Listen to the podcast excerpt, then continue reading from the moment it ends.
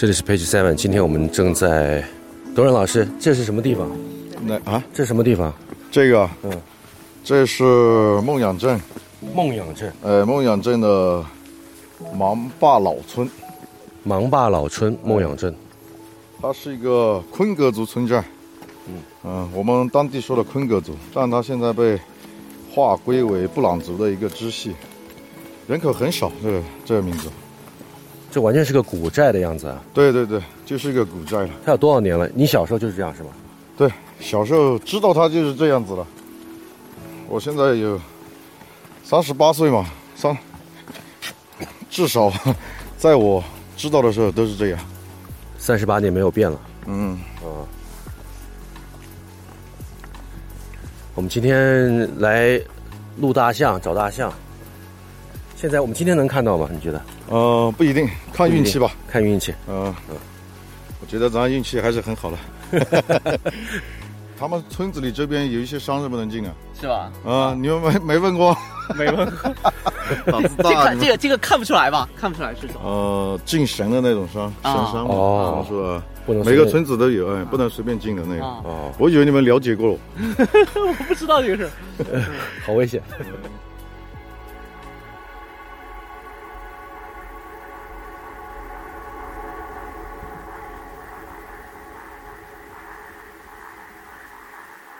现在来到的是西双版纳亚洲象救护与繁育中心，也就是野象谷，和董瑞老师一起去找大象，很期待。热带雨林和其他地方的植被感觉不一样，你觉得这里的树非常的高，有点像人猿泰山的感觉，很神秘。上一次进入热带雨林还是在录制长臂猿、云山追猿，这一次我们是。野谷寻象啊！下面，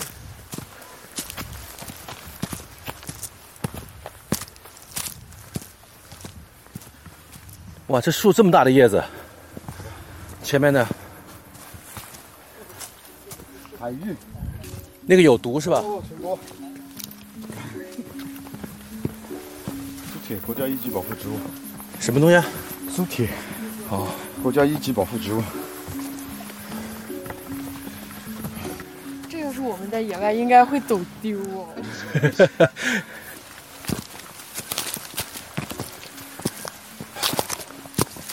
还是挺累的。是。海拔这么这，海拔不高，但是这个坡度很大。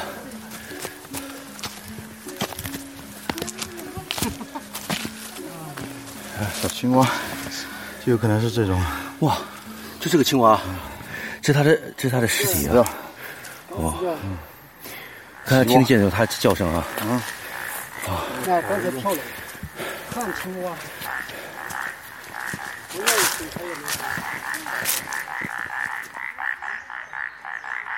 所以这个我到了雨林以后去录音，它可以把很多的细节就放。对对对，哦，这这个特别新奇嘛，这个东西，是吧？特别那鸟的叫声听得特别清楚。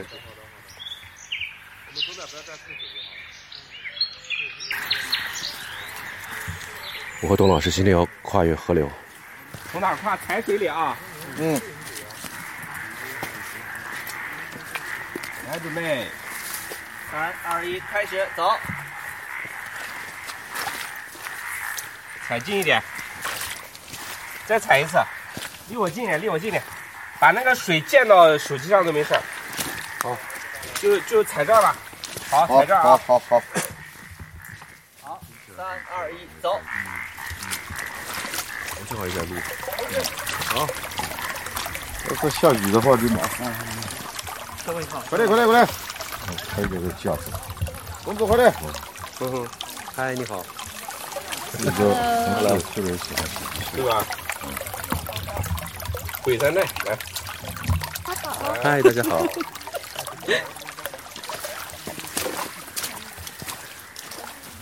你的动作很像机器人哎。跳舞的，这舞不是白学的。可芭蕾，干嘛去？干嘛去？你要得往后退靠。啊？干嘛靠？你跟着他们几个的，这会那全部来齐了人。嗯嗯。你确保他们安全。啊。嗯好。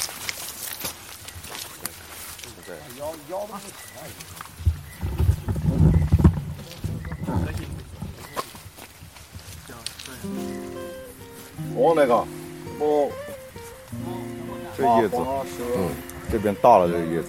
哦，以前我们啊，村子里的那些老人嘛，用来盛饭，把它用火烤过以后，它就会软了，它就不容易坏。不容易坏的话，把饭装在里面包起来，把把菜也装进去，然后的背在身上，然后去山里去劳动的时候，去劳作的时候，就是中午饭了那个。就它有很多的这个原材料可以取到生活的生活必需品里面。嗯，这个叶子叫什么名字？冬叶，冬叶。哎，冬天的冬。中叶应该那个肚字那个字读中，中叶。嗯。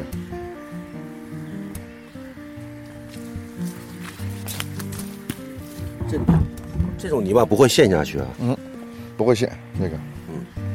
没有这边我们没有那种会陷下去的那种沼泽地很少，它可能是在一些那种我们说的浪泥塘啊那些地方会有。那这个树也不知道什么时候倒下来，就是还是会有，对对对，随时会有危险。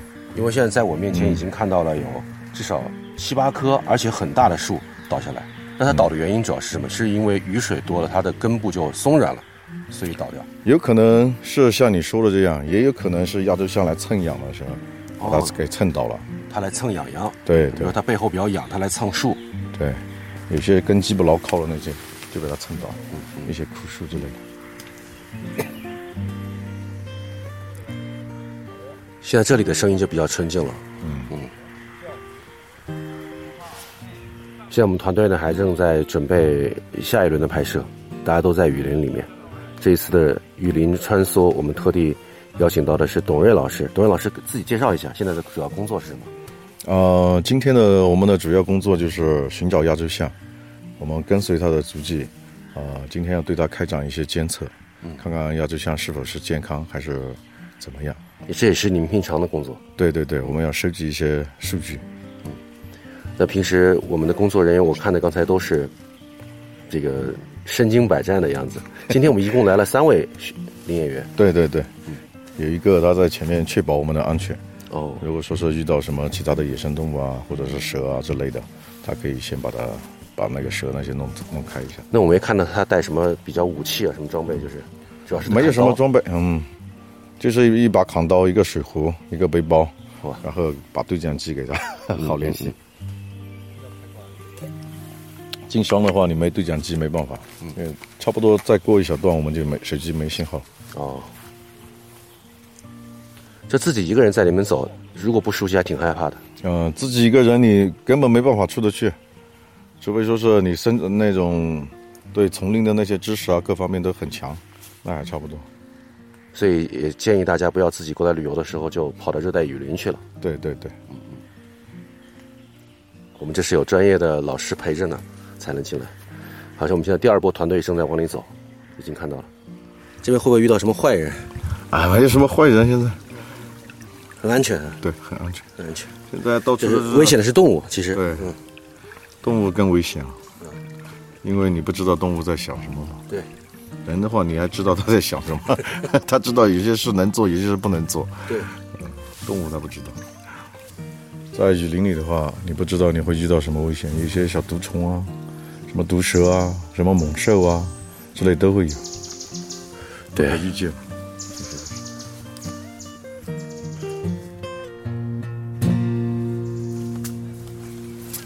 我们没有拍，开始拍，快过来吧。你们得走到我们身后边来。对，走到这边来。从这下是吧？对对对。对，趟过来，小心鞋啊。踩那个石头嘛，上面两个小石头，踩了就过来了。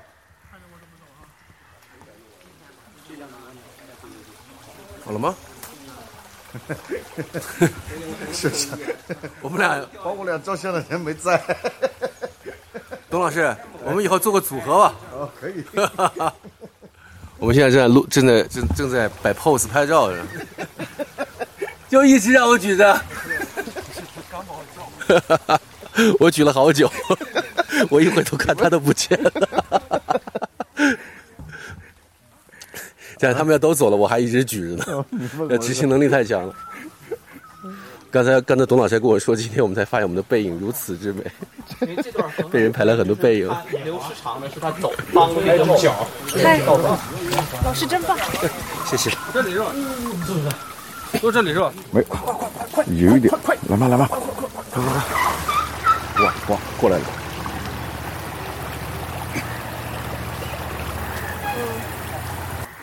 现在我们正在靠近三头野象，慢慢的靠近它。巡象员呢发号的是，还有胡萝卜吗？可以引导。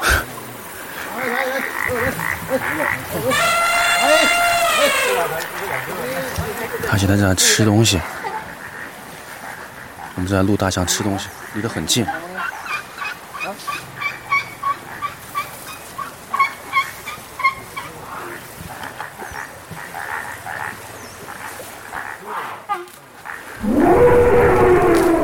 哇，前面大象已经离我好近，你害怕不？我害怕呀，所以我一个劲儿的往后退呀。危险危险，特别刺激，不仅仅是刺激，你肾上激素的往上蹭，对吧？对，我们尝试一下走进大象，看是会怎么样，会不会激怒它？你你你敢吗？那我走快了啊！那你去，那你去这是我第一次离野生大象这么近。我们现在看到面前这头大象在摇着耳朵，也就是董瑞老师说的可能会产生一些危险的情况，我们得离它远一点。它发情期嘛，两个公象发情期，然后争配偶权，争配偶权，两个杠夹的杠伤了，从山坡上滚下来，滚到一个沟谷上，它就不会动了。当时以为是它死了，后来去看的话，才发现它是活着的，然后把它救回来了。哦，就是现在是把它在正在救助，它的名给它起了个名字叫昆昆鹿啊，昆六，昆六，昆明的昆，排名六第六的第六，昆六。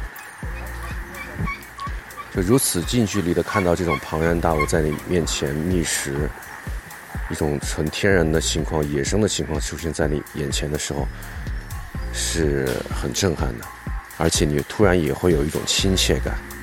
因为大象在我们的印象中，它是一种非常可爱、很睿智的动物。虽然它也有它的野性和危险，不过你依然觉得它会产生一种人和人之间交流的那种温暖感。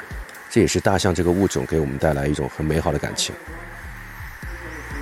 到这个泄露的，不早有在公路上，不是。然后这头大象进到村子里了。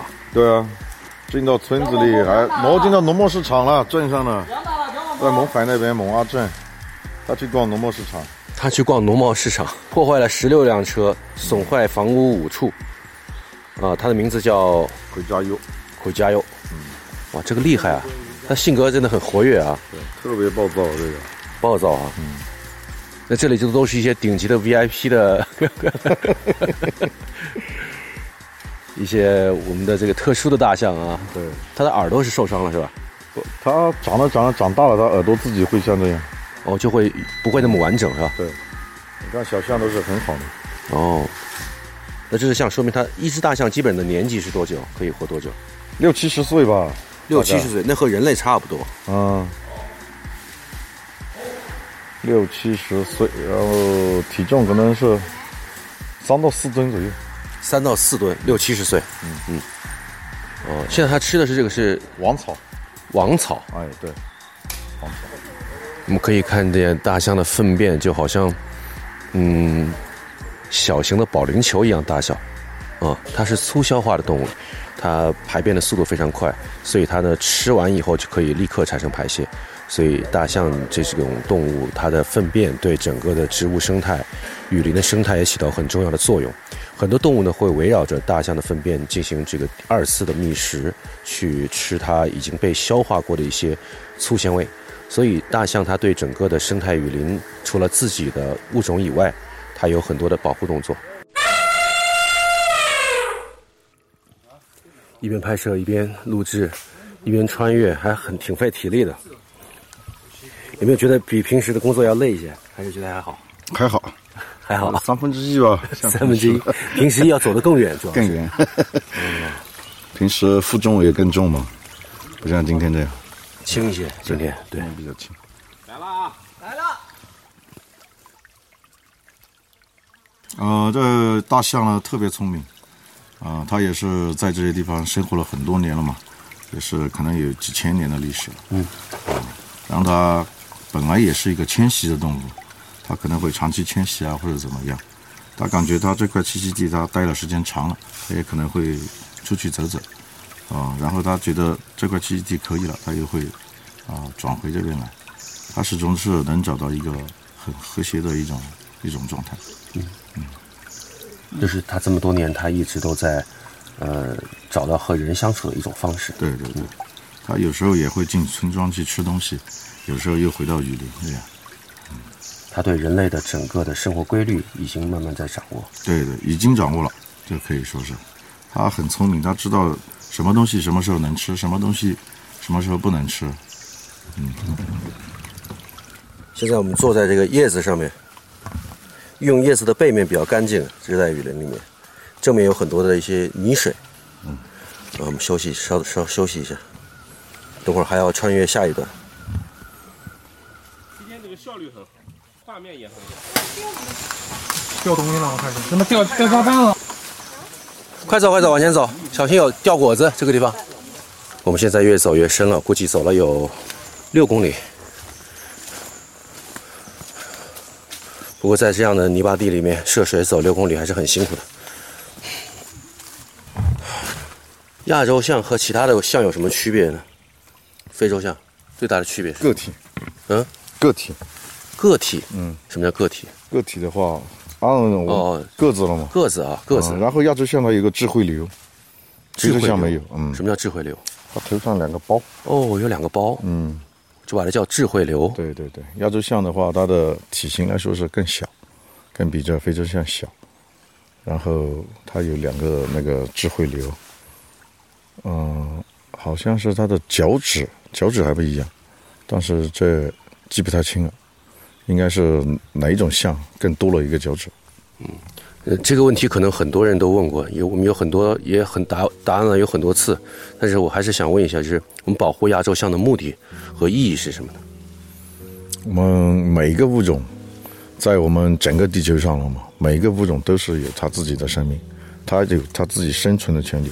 我们人类的双手是去创造它们自己，呃，给他们创造更好的空间，不能说是去破坏它们。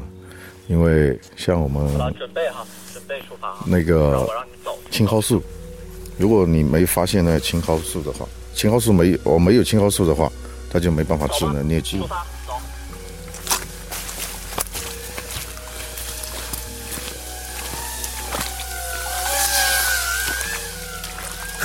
毕业那天还撞到树上，还没有炸鸡啊！哦，这个这个东西厉害。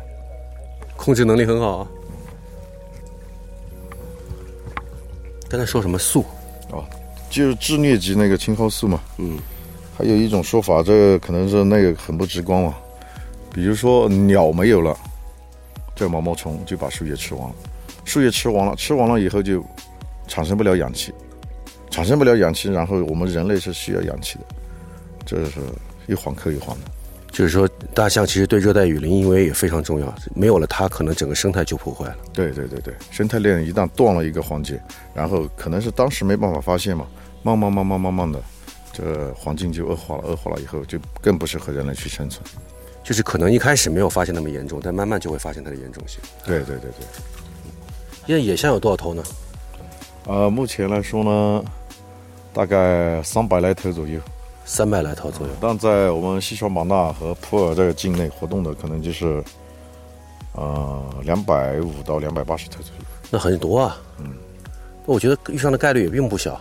不小哦，只是说是我们没没到他去的那个地方。哦如果说我们装装成找野象的话，那很容易的哦，你们你们平时要专门去找它的？去找哦，那下次我跟你专门去找去了，算了，那更刺激对吧？嗯，有些象它不一定说是会走它的那个巷道，哦，它可能会漫无目的的，反正这就是它的一个大家园，它在里面到处走。嗯。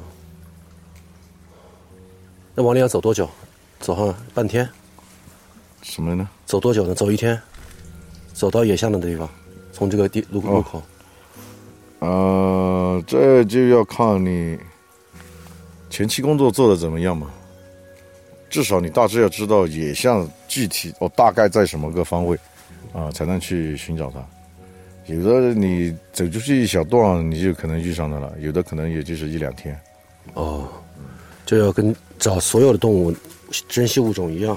嗯，不一定说是你一进去就能碰见它，那只是运气。嗯，所以其实保护每个物种都很重要。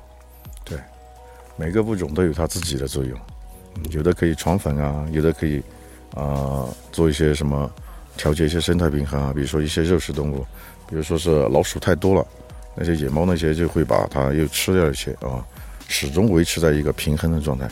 如果说哪一个环节一旦说是物种少了或者怎么样，马上就要出现问题。位置哈，然后我们再拍一下。OK，好的。现在我就在这个拍摄间隙期间和董老师相处、单独相处的时候，我们一起来跟他聊一聊亚洲象，同时我们也来回的穿越这个热带雨林，一次两次，不断的走，走一遍，走两遍。我自己本人觉得很很开心啊，今天对，特别开心，很开心，很高兴认识荣谦老师。很高兴认识董老师，下次约他喝酒啊。好，没问题。